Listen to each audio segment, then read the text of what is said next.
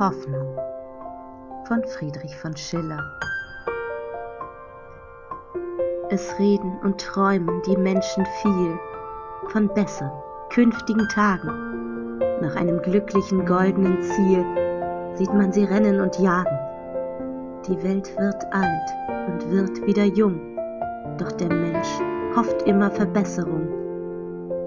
Die Hoffnung führt ihn ins Leben ein, sie umflattert den fröhlichen Knaben, den Jüngling locket ihr Zauberschein, sie wird mit dem Greis nicht begraben, dann beschließt er im Grabe den müden Lauf, noch am Grabe pflanzt er die Hoffnung auf. Es ist kein leerer, schmeichelnder Wahn, er zeugt im Gehirne des Toren, im Herzen kündet es laut sich an, zu was Besserem sind wir geboren, und was die innere Stimme spricht, Coffee.